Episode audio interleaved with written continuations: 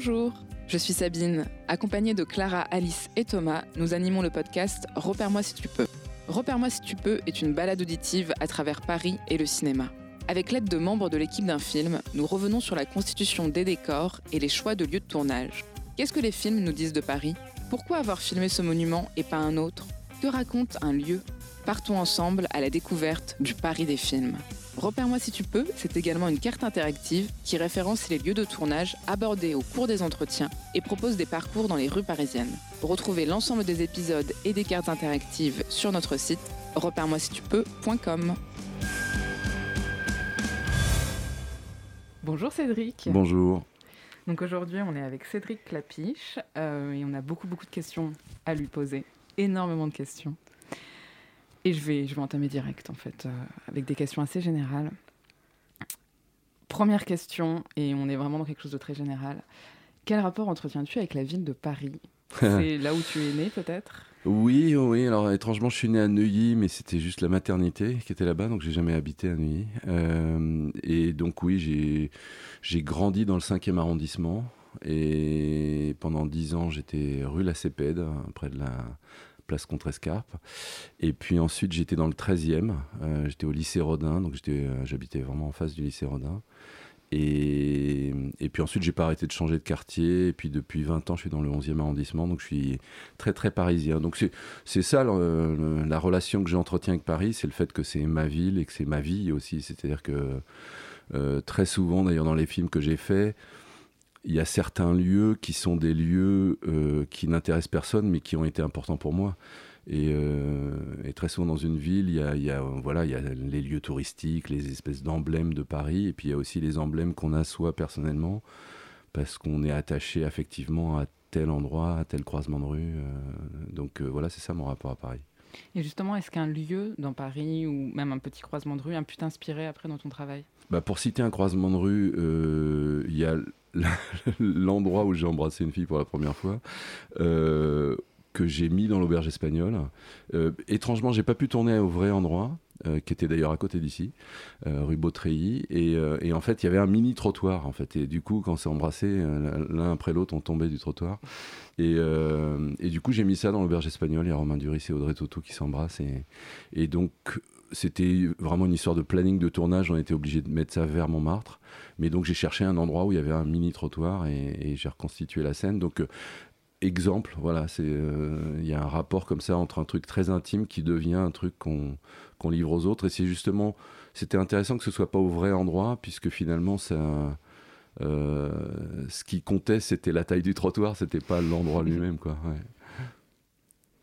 Et comme on a, on a pour l'instant rencontré beaucoup de repéreurs, on a rencontré beaucoup de repéreurs, oui, c'est vrai. Euh, comment est-ce que tu travailles avec eux? Ou est-ce que toi, tu fais aussi des repérages avec eux? Comment ça se passe quand tu prépares un film? Depuis pas mal de films, je travaille avec Fabien Poncevaux. Euh, et et c'est vraiment une espèce de confiance réciproque où bon, on se parle beaucoup du genre de choses qu'on cherche. Parfois c'est une rue, on cherche une rue, voilà, il sort de chez le docteur et, il est dans une rue et cette rue-là, il faut qu'elle soit signifiante. Donc du coup, on se dit voilà, euh, il y a à la fois des contraintes de tournage, c'est ce que je disais par exemple sur Montmartre, c'est-à-dire qu'on tourne dans un quartier et on se dit ben il faudrait trouver une rue propre, pas loin parce que euh, faut pas perdre de temps à aller chercher une rue. Euh, et parfois c'est vraiment le look de la rue qui compte. Euh, donc, euh, donc on parle beaucoup de ça. Et ensuite, je dirais qu'une des grosses qualités d'un bon repéreur, c'est d'être bon photographe. En fait, il y a un rapport à la photographie qui est vraiment important. Disons qu'il y a des rues qui sont belles, on les connaît. La rue de Rivoli, elle est, voilà, est très photographique, elle est très euh, touristique, etc.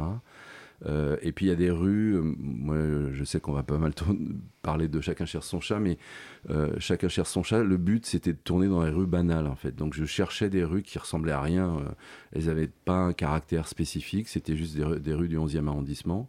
Et par contre j'essayais de trouver qu'est-ce qui était photographique à l'intérieur d'une rue banale.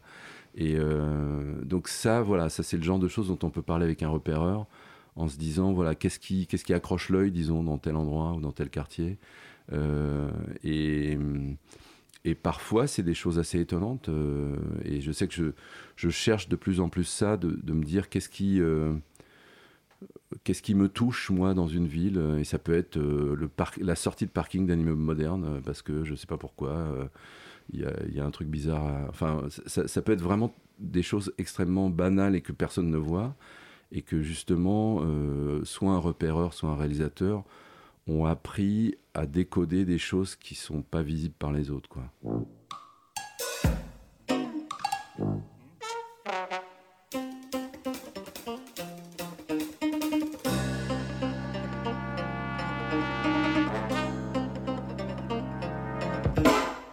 Parler de chacun cherche son chat.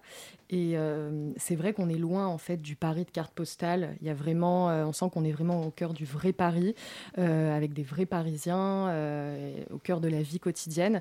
Et pourquoi justement avoir choisi de tourner dans le 11e arrondissement? C'était une, c'était un moment, je dirais. C'était pas tellement le quartier, c'était le fait que dans ce quartier, à ce moment-là, il y avait une vie qui disparaissait, il y avait une autre vie qui naissait. il y a, moi, puisque ça fait 60 ans que j'habite à Paris, j'ai vu ça dans plein de quartiers, euh, les uns après les autres. Il y a eu un moment, ça s'est réveillé autour de la, rue, Oberkampf. Euh, étrangement, moi, j'avais vécu dans cette rue, donc euh, c'était une rue où vraiment il n'y avait rien. Et puis d'un coup, il y a eu 100 bars, et c'est devenu une espèce d'endroit de, de, de, sortie. Ensuite, il y a eu le canal Saint-Martin. Là, maintenant, c'est plus vers la porte Saint-Denis. Et, donc euh, les quartiers, disons, qui sont branchés ou qui ont une espèce d'animation comme ça nocturne, euh, ça n'a pas arrêté de tourner. En fait, il y a vraiment une espèce de durée de vie de même pas 10 ans. À chaque fois, ça dure 5, 5 ans, entre 5 et 10 ans. Euh, et puis, ça tourne et, c'est assez drôle de voir à quel point il y a une espèce d'évolution. Donc, au moment où j'ai tourné, ce qui était vers 95, je dirais, chacun cherche son chat il y avait euh, la fin de la vie ouvrière du 11e arrondissement. Euh, pas complètement la fin, parce qu'il y a encore des ateliers, il y a encore des gens qui fabriquent des meubles. Et il y a encore une vie ouvrière. Mais vraiment, à l'époque, c'était. Euh, avant les années 90, c'était un quartier ouvrier, vraiment, quoi. Et puis, c'est devenu un quartier bobo, un quartier de gens comme moi, qui, qui travaillent pas de leurs mains, disons. Et, et, donc, il y a eu euh, le fait que la rue Keller, qui était une vie vraiment une rue d'artisans, c'est devenu une, une rue beaucoup de, boutiques de fringues, euh, des trucs de manga, des trucs gothiques, des trucs. Euh, donc c'était très étrange de voir comment cette espèce de vieux Paris devenait un espèce de Paris branché, qui était très étonnant à l'époque. là maintenant, enfin, je pense que n'importe quel enfant sait ce que c'est un manga. À l'époque, c'était le début de ça. Donc, donc il y avait vraiment quelque chose de très nouveau, moderne, étonnant. Euh. Et, euh, donc, du coup, voilà, j'ai essayé de faire le portrait de ce moment-là. Et, donc, les, rues étaient liées vraiment à ce, passage d'une population à une autre. Quoi. Avant, c'était une mercerie. C'était bien parce qu'on trouvait de tout. Mais ils abîment tout, ils crassent tout, ils changent tout. On sait plus que c'est qu'on en est, quoi. Et c'est très intéressant dans ce film parce que ce passage aussi, il passe par euh, euh, la ville en chantier. Il y a énormément euh, de chantiers, de palissades, de grues, de bâtiments. Je crois que c'est une église qui est détruite. pourquoi avoir créé cette atmosphère un peu presque apocalyptique en fait dans ce film avec tous ces gravats? C'était la réalité du moment, c'est-à-dire qu'il y a eu beaucoup d'immeubles modernes qui sont construits à ce moment-là. Euh, là maintenant, ils font partie du paysage et c'est vraiment le. Moi, je dirais que c'est presque la spécificité parisienne, c'est comment quelque chose de moderne devient vieux assez vite finalement. Euh, moi, je l'ai vu avec euh, Beaubourg. Ça a dû se construire dans les années 80, je dirais, la fin des années 70. Et moi, je me rappelle, j'ai été très par hasard dans le chantier j'ai cherché un endroit pour aller pisser et je suis rentré là-dedans. je me suis dit, mais qu'est-ce que c'est que ce truc? Euh, et, donc, c'était bien avant qu'on sache que ça allait devenir. Quoi. C'était, c'était, les travaux ont duré 5 ans, je sais pas. Et donc, du coup, euh, je, je me suis vraiment demandé qu'est-ce que c'était ce gros machin. Puis, le, puis euh, Beaubourg a ouvert, puis il y a eu le scandale. Tout le monde disait que c'était atroce, que c'était une raffinerie au milieu de la ville. Et puis euh, aujourd'hui, c'est un emblème parisien. C'est-à-dire que c'est comme la Tour Eiffel, c'est comme euh, la pyramide du Louvre, qui aussi a fait scandale au moment où ça s'est fait. Donc euh, le, moment où c'est moderne est en général étonnant, gênant. Il y a eu la même chose avec la Tour Eiffel, les gens trouvaient ça atroce. et puis le moment où, où, ça devient un emblème parisien, en fait, ça, ça va assez vite, quoi. Et donc il y a un peu ça avec plein de choses dans Paris. Le, fait que, je disais ça par rapport aux rues du 11e pour euh, Chacun cherche son chat, euh, il y avait la construction de plein d'immeubles modernes, et puis après, maintenant, on passe rue de la Roquette, et on s'aperçoit même pas que c'est un immeuble moderne. Mais c'était un chantier, donc il y avait tout le quartier en chantier à ce moment-là. Ouais. Ah, c'est mon chat, si, jamais vous le voyez, vous pouvez téléphoner Oh, vous savez, moi, les chats. Hein. Oh,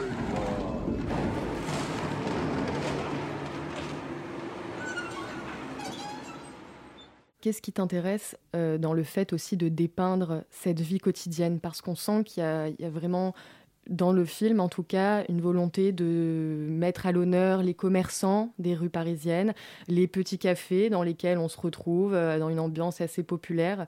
Euh, qu'est-ce qui t'intéresse dans cette, cet aspect-là? En fait, je, je m'aperçois que maintenant à quel point le truc vraiment important pour moi, ça a été de. J'ai commencé par la photographie. Euh, et, et, du coup, il y a beaucoup de choses qui découlent de ça dans mon cinéma, sur le fait que quand j'avais 12 ans, 13 ans, 14 ans, j'ai commencé à faire beaucoup de photos. Et, et, quand on fait de la photo, je faisais de la photo de rue, quoi. Donc, euh, je, je, me promenais, je prenais des photos. Et donc, du coup, la question qu'on se pose quand on est photographe, c'est comment je rends ce qui est devant moi intéressant photographiquement. Euh, et, donc ça peut être en photographie des gens, photographie de l'architecture, en photographie euh, des, scènes, euh, des lieux touristiques ou pas. Et, justement, quand on commence à, photographier des lieux non touristiques, c'est-à-dire qu'on ne se met pas devant la tour Eiffel pour photographier la tour Eiffel, on se dit qu'est-ce qui est intéressant dans un bout de mur, un bout de rue, trois personnes qui sont habillées d'une façon bizarre. et, du coup, ces questions-là, c'est comment, comment je rends la banalité ou ce que je vois intéressante. En fait, ça devient euh, presque une, espèce de, geste esthétique qui fait qu'ensuite, aujourd'hui, quand je fais du cinéma, j'ai été habitué à ça et à me dire, voilà ce que je disais sur Chacun cherche son chat, comment je rends une rue banale pas banale et, intéressante et donc cinématographique ou, euh, ou émouvante. Ou, euh.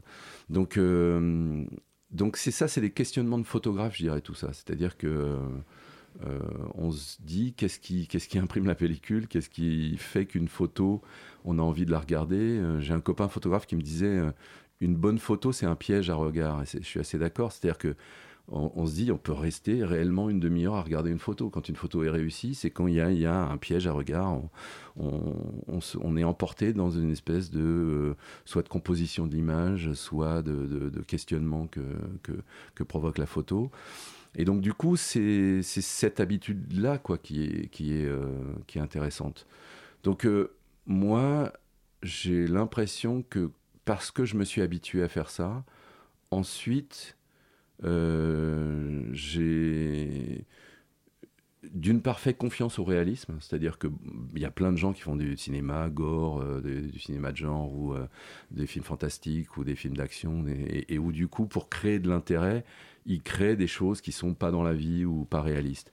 Moi, je me dis le contraire, c'est-à-dire que je pars de choses réalistes et je me dis comment, alors que la vie est assez chiante et qu'il n'y a pas tout qui est beau dans la vie, euh, comment on peut arriver à intéresser les gens avec des choses euh, banales, inintéressantes. Donc, euh, donc ça, c'est vraiment une espèce de, point de départ pour, pour répondre à votre question. L'autre, je dirais, c'est vraiment quelque chose que j'ai compris avec Georges Perec, c'est ce que lui appelle l'infraordinaire. Hein, dans, un livre qui s'appelle Pensée classée, c'est un chapitre qui s'appelle l'infraordinaire. Et, il dit, euh, moi, ce qui m'intéresse en littérature, c'est pas ce qui est extraordinaire, c'est ce qui est sous l'ordinaire. Et, comment, du coup, ça pose des questions et, et, ça, enfin voilà, ça fabrique des choses qui sont intéressantes très typiquement, quand, moi j'ai lu euh, Tentative d'épuisement d'un lieu parisien de Pérec, où il est assis place Saint-Sulpice et il regarde ce qui se passe devant lui et donc il décrit des choses qui n'ont aucun intérêt. Il dit un pigeon s'envole, un bus s'arrête, ouvre les portes, des gens en sortent et euh, il décrit ça et en fait il arrive à faire de la littérature ou de la poésie avec des choses qui sont profondément inintéressantes. Et, moi j'ai trouvé ça euh, génial. Je trouve que arriver à se dire voilà je suis assis à un café il n'y a rien devant moi, mais en fait, ce rien, c'est pas rien. Et, euh, et, ça, cette tentative-là, je la trouve vraiment intéressante. Et c'est ce que j'ai développé le plus dans, Chacun cherche son chat, où l'histoire, c'est une fille qui perd son chat et qui essaye de le retrouver. Je me suis dit, c'est l'histoire la plus inintéressante qui existe au monde. Et euh, bon, voilà, elle est intéressante pour elle parce que, parce que justement, ça raconte des choses sur euh, comment on s'attache. Euh, voilà, ça va très très loin dans, dans la petitesse de l'attachement, je dirais. Et, du coup, j'essaye de raconter une histoire avec ça, mais du coup, j'essaye de m'attacher à des choses qui sont très très petites, quoi. Euh, mais donc, du coup, Georges Perec, euh, sa grande phrase, il, disait, en fait, pour expliquer l'infraordinaire, il disait Je m'intéresse au train qui ne déraille pas. Et, je trouve que c'est presque une définition et de la littérature française et du cinéma euh, français par rapport au cinéma américain. Le cinéma américain s'intéresse au train qui déraille, quoi, et qu'il faut que la planète risque d'exploser pour que ça devienne intéressant. Euh, c'est vrai que le cinéma français n'a jamais fait de film sur euh, la, planète va exploser. Donc, euh, donc nous, effectivement, on s'intéresse à... alors bon, très souvent, c'est l'histoire de couple où il y a un trio amoureux, où il y a des problèmes avec les parents, il y a des problèmes d'argent, il y a des problèmes sociaux. et donc, du coup, on prend des choses assez petites, et ça, c'est vrai dans la littérature, c'est vrai de Flaubert. Flaubert a été très loin dans, dans cette espèce de petitesse de l'observation. Euh, et puis, mais des gens comme, comme Zola, comme Camus, comme Proust. Euh, la recherche du temps perdu, c'est vraiment quelqu'un qui recherche comment il a perdu son temps. Euh, ou, enfin, il, il, essaye d'interroger le rien de la vie mondaine. Et, et puis, il en fabrique ce qu'on sait, c'est-à-dire qu'il en fabrique beaucoup de choses. Et, donc, c'est vraiment une espèce de spécificité française de, penser que tout ce qui est réaliste, banal, a priori inintéressant, peut devenir très intéressant. À ce moment, je ne sais pas ce qui se passe, mais tout le monde perd son chat. C'est affreux. J'aime beaucoup. Oui, et il faut absolument que vous appeliez Henriette. Oui, Henriette Lavaux. C'est une association à but non lucratif et qui s'occupe des chats. Avec une petite tache blanche. Oui, entendez. Je peux toujours vous aider à trouver. Ils sont très très bien. Parce qu'il y a beaucoup de chats. J'en ai beaucoup de chats. Vous savez, j'en sais rien, vous avez qu'à chercher mon téléphone. Hein. Je suis pas un téléphone, moi. Ils sont attirés par les odeurs. Je ferai tout ce qui est possible. Ça continue, je vais raccrocher. Au revoir. La perte du chat de Chloé est un événement banal qui lui permet de découvrir tous les gens qui vivent dans son quartier, dont des vieilles dames. Comment as-tu trouvé toutes euh, ces femmes qui jouent dans ton film? Euh, en fait, c'est un film qui s'est fait bizarrement. Ça devait être un court métrage et c'est devenu deux semaines avant de tourner un long métrage. Et euh, en fait, c'est vraiment un film qui s'est fait en le faisant. du coup, contrairement à ce qu'on fait d'habitude, on essaye toujours de réduire le scénario qu'on a écrit. Là, j'essayais de, de, le développer, de l'augmenter. Et donc j'essayais de trouver des choses à l'intérieur de cette histoire qui était donc euh, un peu minuscule. Euh, mais c'est vrai que le but de l'histoire, c'était de dire voilà, elle perd son chat, et en fait, cette fille qui est très recluse et qui vit seule avec son chat, enfin, elle a un, colocataire, mais, mais elle, elle est très euh, isolée, disons, chez elle. La perte de son chat va l'amener à rencontrer le quartier, quoi. Et donc, va l'amener à rencontrer Paris, à, rencontrer les populations des gens du quartier. C'est tiré d'une histoire vraie qu'une copine m'a racontée et où elle m'a dit c'est fou parce que je ne savais pas qu'il y avait tous ces gens autour de moi. Quoi. Et donc je trouvais que c'était à la fois très descriptif de Paris, très descriptif aussi d'un d'une problématique féminine, je dirais, parce que moi c'était la première fois que je faisais un film où le héros était une femme, l'héroïne. Euh, et, et, du coup, il euh, y, avait plein de choses qui étaient intéressantes en fait dans cette mini-histoire. Donc euh, je suis parti avec ça, et, c'est vrai que euh, euh, tous les repérages, le casting s'est fait euh, dans les semaines avant le tournée et, encore pendant le tournage. Et donc toute cette population des gens du quartier, que ce soit les clochards, les SDF, les vieilles dames, c'est des gens qu'on a rencontrés qui étaient dans le quartier. Et donc c'était, ça faisait partie du travail qui était presque un travail d'anthropologue, je dirais. Euh, de, de, partir des choses réelles du quartier et de, se dire, voilà, au lieu de fabriquer du faux, on, mélange les deux. C'est drôle parce qu'en fait, euh, pas très longtemps avant qu'elle meure, Agnès Varda m'avait dit que c'était un film qu'elle adorait. Et, et, je comprends pourquoi elle l'aimait parce que euh, c'est ce qu'elle a fait toute sa vie en fait. C'est-à-dire qu'elle elle était très intermédiaire entre du documentaire et de la fiction. Et, en fait, elle aimait bien ce mélange-là du documentaire et de la fiction. Et, euh, et, du coup, voilà, il y, a vraiment quelque chose, et, c'est pareil, ce que je disais, elle, était photographe auparavant, donc je pense qu'elle elle a peut-être les mêmes problématiques que moi sur, sur comment on arrive à rendre intéressant des choses qui, sont, qui font partie de la réalité. Donc, euh, donc là, il n'y avait que, que des problèmes liés à ça, et c'est vrai que euh, le, procédé du film, le dispositif du film, il était lié au fait que euh, c'est un film où il n'y avait pas de camion, par exemple, pour parler d'industrie. Euh, on, avait un local qui était rue des, rue Taillandiers. Et, euh, et, on se disait, voilà, tout ce qu'on tourne, il faut qu'on puisse marcher avec le matériel. Quoi. Donc on ne on va pas circuler en voiture dans, dans, le quartier. Donc on a, on a tourné autour du pâté de maison, on a, on a tourné dans, dans, dans 5-6 rues. Quoi. Donc ça se passait entre le faubourg Saint-Antoine, la rue de la Roquette, la rue Keller et la rue des Taillandiers. Donc, et la rue de Charonne. Donc c'est euh, il y avait quelque chose de comme ça très resserré sur le, lieu. Et, euh, et, puis du coup, il fallait trouver euh, les gens et les lieux qui étaient intéressants à l'intérieur de ce, de ce microcosme. Quoi. Où as-tu trouvé l'appartement de Chloé et Michel? C'est Faubourg Saint-Antoine, donc ça fait partie des, des, des ateliers qui, qui sont... Il y, a, il y, a, toute une série de cours comme ça. C'était très typique du quartier. Moi, j'avais deux amis. À, à l'époque, j'habitais pas le 11e mais j'avais des amis qui habitaient dans le 11e et puis euh, je, venais souvent euh, dormir chez eux. Et euh, du coup, j'ai découvert le quartier en, étant chez eux. Et puis, par exemple, René, qui joue dans le film, c'est leur voisine. Donc, c'est quelqu'un que moi, j'avais déjà fait travailler, qui, qui, avait déjà fait de la figuration elle fait de la figuration dans mon premier long métrage dans Rien du tout. Elle fait de la figuration dans Le Péril Jeune, c'est elle qui dit euh, il y a des jeunes partout, c'est le Péril Jeune. Elle est dans une cliente de la boulangerie. Et puis c'était devenu presque une espèce de figure pour moi, c'est qu'elle elle, apparaissait dans mes films parce que oui, elle avait un côté un peu euh, titi parisienne, euh, un côté un peu Arletty, et, j'aimais bien son personnage. Et, puis quand j'ai commencé à écrire Chacun cherche son chat, il y a donc cette copine qui m'a raconté le fait qu'elle avait donné son chat à garder, qu'elle l'avait perdu et tout ça. Et euh, la personne à qui elle a donné son chat, c'était Madame René que je connaissais. Donc c'était vraiment étrange parce qu'il y avait une espèce de conjonction de. Ouais, des espèces d'histoires de quartier, quoi. Et, euh, et, donc je suis parti de ce que me racontait la jeune fille qui avait euh, effectivement 23 ans quand elle a perdu son chat. Et puis René qui à l'époque devait avoir déjà plus de 70 ans.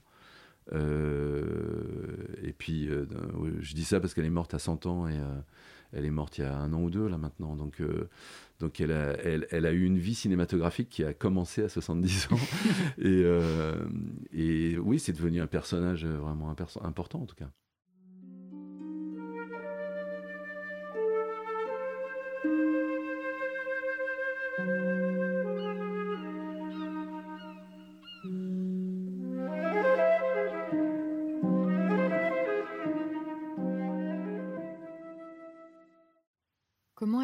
De filmer Chloé à la recherche de Gris-Gris, qui monte au sommet de la colonne de Juillet sur la place de la Bastille en fait, il y avait presque un parti pris de départ de ne pas être touristique et de ne pas être, de pas montrer de monuments, euh, qui était presque d'ailleurs une réaction par rapport à beaucoup de films de la nouvelle vague. Au départ, il y, avait une sorte de référence à Paris vu par de, qui, avait été initié par la nouvelle vague. Et donc il y avait des gens comme euh, euh Rouge, Romer, euh, et, à chaque fois ils faisaient des choses autour de monuments. Et, même d'ailleurs dans Un bout de souffle, euh, Godard utilise beaucoup les Champs-Élysées, l'Arc de Triomphe, des, espèces d'emblèmes comme ça de, certains quartiers. Et, et là, je me suis dit, je vais essayer de pas mettre de monuments. Puis il y a eu un moment où j'ai commencé à réfléchir à cette scène de rêve et je me suis dit ce serait drôle en fait que le seul monument qui, qui apparaît, c'est euh, voilà, le, le, symbole du 11e arrondissement, euh, qui est donc la place euh, de la Bastille, avec le génie de la Bastille, et, que ça apparaisse dans ce rêve. Donc, donc je suis parti de ça, puis ensuite j'ai vraiment construit le, le rêve de façon à ce que ce soit ben, le, concentré de ce qui se passe dans la tête de, ce personnage, Chloé. Euh, avec le fait qu'elle euh, essaye de trouver son chat perdu dans le 11e arrondissement. Et, qu'il y a un mélange entre les fanfares, euh, la SPA qui, avec des chats et des chiens, et puis son rapport aussi compliqué aux garçons, c'est-à-dire que c'est une fille qui a surtout peur des garçons. Et, et, donc du coup, voilà, il y, a pas mal de choses comme ça qui sont, qui sont mélangées et voilà. mais c'est vrai que c'est une approche un peu différente dans cette scène parce que contrairement aux autres qui sont inscrits dans quelque chose de narratif, inscrits dans quelque chose de réaliste, là le but c'était de sortir de la réalité et donc du coup d'être plus sur les sentiments ou plus sur des choses plus oniriques ou plus euh, sensitifs euh, donc le langage il était différent dans cette scène. Merci Cédric. Nous remercions Radio Campus Paris de nous avoir prêté son studio d'enregistrement. Merci Gouacha de nous avoir laissé utiliser votre musique. Nous remercions également Léa qui a réalisé plusieurs de nos épisodes. N'oubliez pas de nous retrouver sur notre site internet repère-moi si tu. Vous pourrez trouver tous nos épisodes et également toutes les cartes interactives que nous avons créées. À bientôt pour un prochain épisode de Repère-moi si tu peux.